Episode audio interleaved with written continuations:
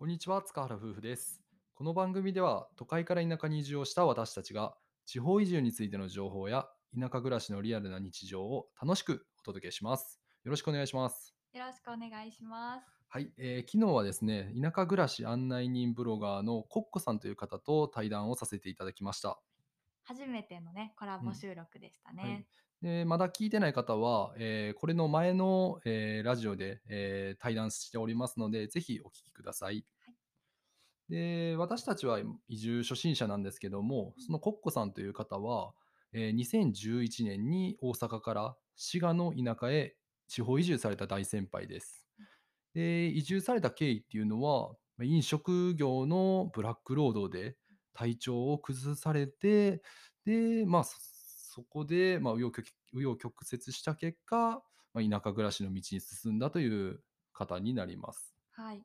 当時のね、お話とかうんも詳しく聞かせていただいて、うんで、実際に聞いた中で、私たちも移住前の状況って結構似てるとこがあるなって感じたよね。そうやね、ううん。んまあ、僕たちもその都会時代っていうのは、まあ、やっぱり仕事仕事ばっかりの人間だったんですっごいもうね、うん。夫婦としての時間を持てなかったというか。ためたな。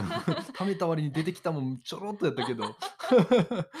まあね、その、すごい、あの、都会の生活で、まあ、心身をすり減らしてたというかね、うん。まあ、仕事仕事だったし都会そのものの環境っていうのにもこうあまり馴染めずいたのかなって今になると思うよね。そうやね。ずーっと都会がれ暮らしやったけど、うんうん。うん。何かやっぱり自分らの中でちょっとなんか違う部分というか、うん。うんすごいそういうお話を聞いて、まあ、私たちも当てはまるところが多くて共感するポイントがすごい多いなと感じました。そうやね。う、ん、でもしかしたら聞いてる方も同じ状況の方っていうのはいるんじゃないかなと思うんですけども。うん、で、まあ、都会暮らしだけじゃなくて、うん。今の自分の生活がうん。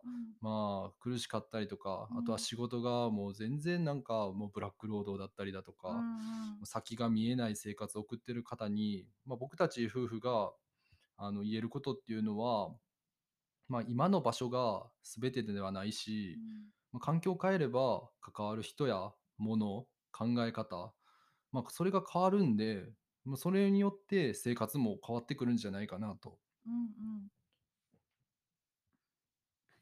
そうだね。大丈夫、うん、大丈夫。本当にそう思いますね。うんなので、まあ、現にその前回お話してもらったコッコさんで私たちも含めて、うんその当時のね苦しい状況っていうのがあってそこから環境が変わったことによって、まあ、あの心にゆとりが持てるようになったのではないかなと感じています。はい。でまあ心にゆとりが持ってる持てるようになったおかげで、うん生活も徐々に徐々に楽しめるようになってきたし、うんでゆとりが出ることによってなんか他のことにもうんうんチャレンジしていきたいっていう気持ちにもなってきてるなとは今は感じるよね。それはめちゃくちゃ感じる、うん。なんかこう今までになかったうん、心の中からのエネルギそうやんね。ー、うん、すごく感じててそういうあんまりねなんか欲ってない人間やと自分で思ってたんやんか。ああんましたいことないなとかやりたいこととかも全然浮かばへんうし、ん。なんでなんやろうって思ってたけど、うん。環境をこの田舎に変えたことによってうん。なんかこの生活がまずこの整ったし、うんですごいそこからねなんかいこんなことやってみたいとかあのこの人に出会ってすごいパワーもらったから私もこんな風にやってみたいみたいなことがうん。すごい増えたから、それって自分自身のせいだけじゃなかったのかなってうん今になってうん思うしそれで安心した部分もある。そうやね、うん。ほんまにそんだけ田舎暮らしじゃなくて都会暮らしか。うん。都会暮らし時代っていうのは時間に追われる生活だったから、ん。そういう新しいことを考える余裕もなかったし、うん。そういうことをされてる方との出会いもなかったし、ね。うん、ただ今移住してきてからはそうやってねいろんな人との出会いもありながら、自分らの考え方が変わるようになって、うん。そうやってチャレンジをねうん。できるようになってきたというそうだ感ねじ。ですね。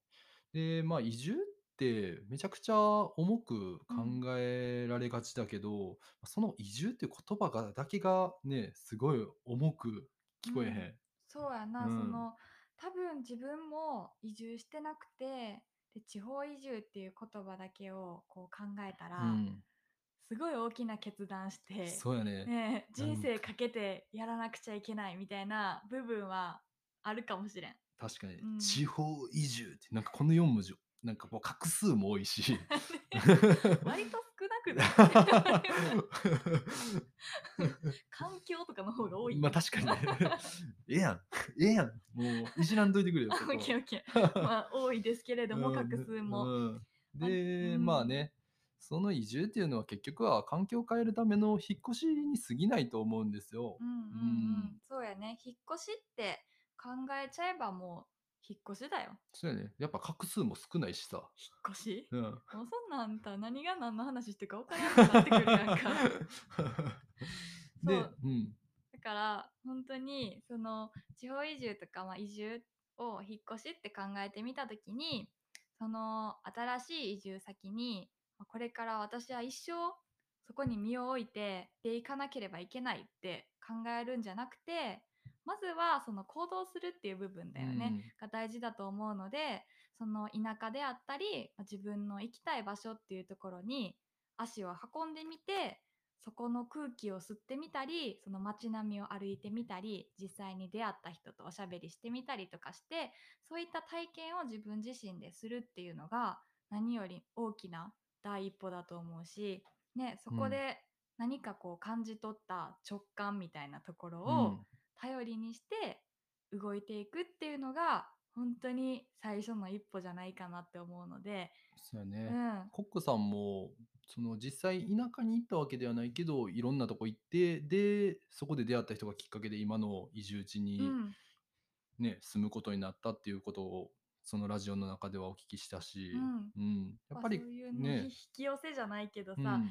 自分自身がそういうふうに動こうって思ったらそれって何かのタイミングがあって、どこかでこうね自分を変えてくれるきっかけになるんだなと思って、すごい昨日のお話は私もワクワクして、うん、うんこんな風につながっていって、ね。こんなところに転機があってみたいな、うん。ドラマみたいやったよ。確かにねコッコさんの話はもう小説本書けるんじゃないかな。多分もう出された方がいいと思います、うん。俺書こうかな。自分？15 ヶ月目の僕。あちゃうよ。コッコさんを俺が。なん でコッコさんの本書くのコッコさんが書いた方がいいやろ絶対。まあまあまあまあしょうもないことも言ってますけど。ねまあ私たちもねまだうんそうやって、まあ、田舎暮らしっていう道を歩み始めたばっかりで、うん。まあ、失敗も、まあ、達成できないことも達成できてないこともたくさんありますけども、まあ、コッコさんのお話からすごい田舎での生きっていうのは参考になりました。はい、で、まあ、最後にですが、まあ、私たちのラジオでは、まあ、地方移住やまあ田舎暮らし全体の情報だけではなくて自分たちの田舎暮らしを挑戦していく中での悩みであったり楽しみを今後も配信していきたいと思いますので、えーぜひ、えー皆さんに聞いてもらえると嬉しいです。はいありがとうたくさん話してくれて。いやいやいやいやいや。じゃあ最後になんか一言。いやいやいやそんな大きいこと言えないよ。今日そうたくんがいっぱい語ってくれたから。まあでも、ううんん、あごめんなさい。どうぞ。あの あの本当に私たちもそのコッコさんとお話しする中でコッコさんもまあ昔の自分を見ているみたいってうん。言ってくれて、それで応援してしたくなるっていう風に言ってくださったのがすごい嬉しかったし私たちもその次のねなんていうかなその地方移住を考える世代の方たちに向けて今自分たちのそのリアルなうん。感情とかうん。出来事っていうのを、まあそのまま配信してそれが一つの、ね、次に地方移住を考える方たちにとっての選択肢とか、まあ、教科書みたいなところになれば最終的には嬉しいかなって思うので、まあ私たちもこれからまだまだ足を止めず挑戦していこうと思うので、ぜひその中でもラジオを聞いていただけると嬉しいです。はい、はい。それでは今回の放送はこれで終わります。はい。バイババイバーイーイ。